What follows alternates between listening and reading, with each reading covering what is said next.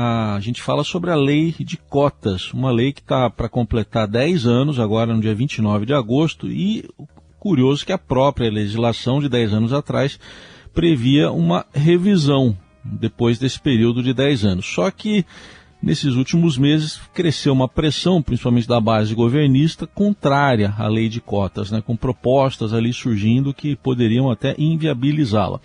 Bom, diante disso, ontem o líder do PSB na Câmara e também relator dessa revisão da lei de cotas, o deputado Bira do Pindaré, pediu a retirada da pauta de votações e que a questão só seja discutida, avaliada depois das eleições de outubro.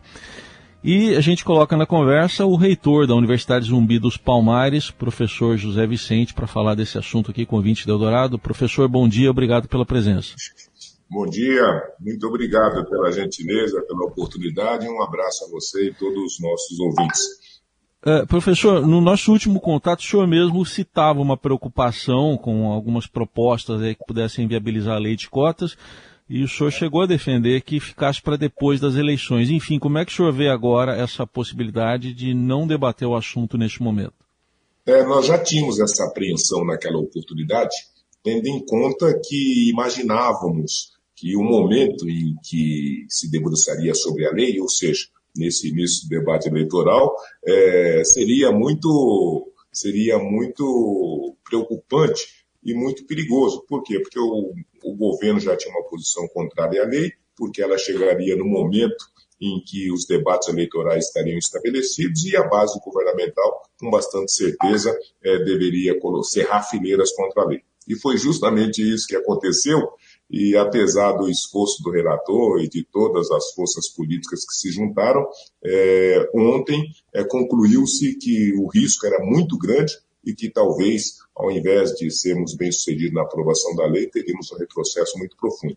Então, eu acho que é, aconteceu o que estava previsto e, por conta disso e por conta do bom senso, da coerência, é, foi necessário deixar essa análise para um outro momento.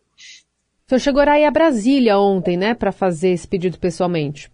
É, nós estávamos ontem todos com o relator e com as demais lideranças né, para analisar o cenário e se tivéssemos então clareza de que seria possível, de que seríamos, que a margem seria segura, então na parte da tarde o projeto seria levado a plenário. Mas a conclusão já ali na parte da manhã é que não tinha clima, não tinha ambiente e que o risco era é, extraordinariamente é, é, é, no sentido de não sermos bem-sucedidos. Agora, eh, doutor, o senhor também já tinha explicado para a gente que não era possível nem produzir um, uma avaliação mais criteriosa sobre a lei de cotas, porque não haviam dados produzidos e reunidos pelo Ministério da Educação. O que, que vai garantir que o ano que vem, possivelmente quando retomarmos essa discussão, esses dados estejam disponíveis nas mãos dos parlamentares? É, nós estamos com essa limitação e com essa impossibilidade, porque os dados precisam ser produzidos pelo Ministério da Educação, pela CEPIR, pela FUNAI, né, porque a lei de cotas diz respeito a negros, a índios, né, os indígenas, e também aos portadores de deficiência. Então, cada uma das organizações, cada um dos ramos do poder público que administra essas agendas, precisariam produzir esse relatório para que, ao final, os parlamentares tivessem elementos nas mãos. Não foi feito, não é? E, por conta disso, dificilmente nós teremos também esses dados ainda esse ano.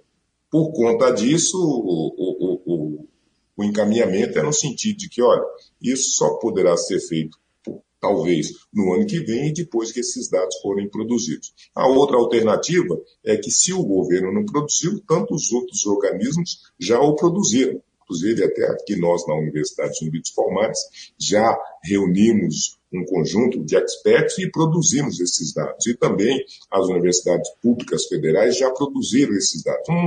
Uma série de instâncias já disponibilizaram esses dados. Então, talvez os parlamentares pudessem usar esses dados em substituição àqueles do Ministério da Educação hum. e conseguiria alcançar o mesmo objetivo e resultado. Essa sugestão foi feita ontem, inclusive. Sim, olha, se o MEC, pelas suas limitações e dificuldades, não tiver condições de apresentar os dados, que usemos então os dados alternativos, que são é, consistentes, de fontes confiáveis né, e que cumprem todas, é, todos os pressupostos é, legais e regulamentares de uma pesquisa acadêmica de grande valor. Bom, o senhor está aí na linha de frente como educador e também como um, um, ativista, né? Então, que balanço que o senhor pode fazer desses 10 anos da lei de cotas, professor?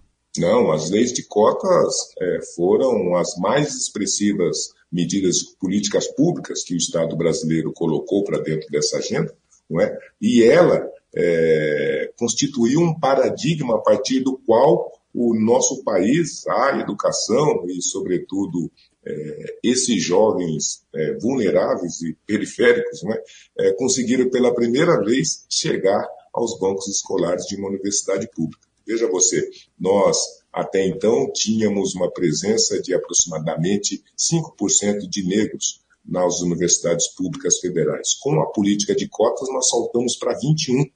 É? Nós nunca tínhamos visto negros né, na medicina, na arquitetura, na engenharia, na odontologia. Agora nós temos negros em todos os cursos é, em números extremamente é, significativos e muito expressivos. E da mesma maneira, com a chegada dessa agenda e com a chegada dos negros, as universidades precisaram fazer grandes mudanças, grandes transformações, é, seja para dar suporte e atender esse público, seja para interagir com essa agenda. Então, por exemplo, muitas das universidades criaram os núcleos é, de estudos é, raciais, muitas das universidades criaram é, programas adicionais, como cotas também em pesquisas, cotas na extensão, cotas na, na mesmo na pós-graduação, e estudos e pesquisas aprofundadas sobre essa questão. Então, sem que isso tivesse acontecido, a nossa universidade seria aquela mesma de 20 anos atrás, em que negros, em que indígenas, em que portadores de deficiências, e principalmente, né, porque a lei trata também dos não negros oriundos da escola pública que tenham até um salário mínimo e meio de renda, ou seja, os pobres brancos também é, têm acesso pela lei de cotas à universidade pública. Então, sem essa medida, nenhum desses públicos teria chegado à universidade, e sem esse público na universidade, nós não teríamos é, democratizado, pluralizado e diversificado o ambiente do ensino público superior. Professor, dá para dizer que se sente um pouco de alívio? O senhor se sente um pouco de aliviado de ter passado essa pauta para um outro ano que não seja eleitoral? Ah, com bastante certeza, porque o, o, o embate, o confronto para dentro dessa, é, é, dessa agenda de costumes, de costumes né, se transformou no material político, é, na ferramenta política é, do governo e da base do governo, que é muito forte, né, o centrão é, e ali todo a, o seu entorno, é uma força política muito expressiva. Então, ir para um confronto é, sem é, ter é, forças significativas o suficiente significaria, além de sermos derrotados, ainda eventualmente entrar um substitutivo que pudesse produzir um retrocesso. Nós temos mais de 40 projetos de lei em que muitos deles prevê a extinção das cotas, outros prevê é, é, a substituição de cotas raciais por cotas sociais, outros prevêem um prazo é, é, é, é mais limitado para implementação da lei, de modo que os riscos eram gerais né, e não valeria a pena correr esse risco, não valeria a pena, da mesma maneira, colocar em xeque essa conquista que foi e que é a nossa lei de cotas. É, rapidamente, professor, só para esclarecer, quer dizer, a, o fato de não ter sido votado, que as pessoas podem ficar preocupadas, a lei continua valendo, está valendo o que está lá na lei. É isso, né? Não, não restam dúvidas. Veja, em relação à lei não tem qualquer contestação. A lei é sine dia, ou seja, ela continua o seu curso normal, né, até que uma outra lei eventualmente a substitua, que não é ah, o caso. O que nós estávamos debruçados avaliando é que tem que fazer, então, é a revisão da lei. E uhum. nessa revisão da lei era possível, inclusive, é, incluir e acrescentar é, outros aspectos importantes para o seu aperfeiçoamento. Por uhum. exemplo, tinha-se o desejo, e tem-se o desejo, de prever na lei a manutenção desses cotistas na universidade a, através de uma bolsa permanência.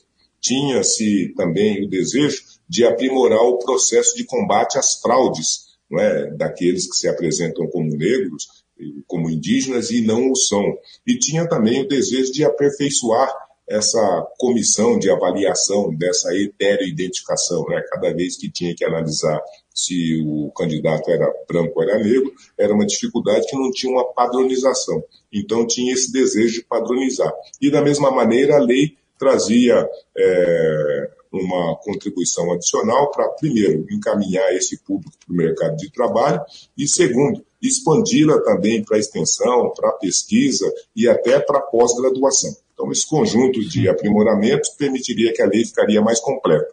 Não foi possível agora, então esperamos que é, num próximo momento a gente possa voltar a esse debate e também a possível aprovação da lei. Ouvimos aqui na Rádio Dourado o reitor da Universidade Zumbi dos Palmares, professor José Vicente. Muito obrigado. Até uma próxima oportunidade. Eu que agradeço. Obrigadíssimo pela oportunidade e pela deferência.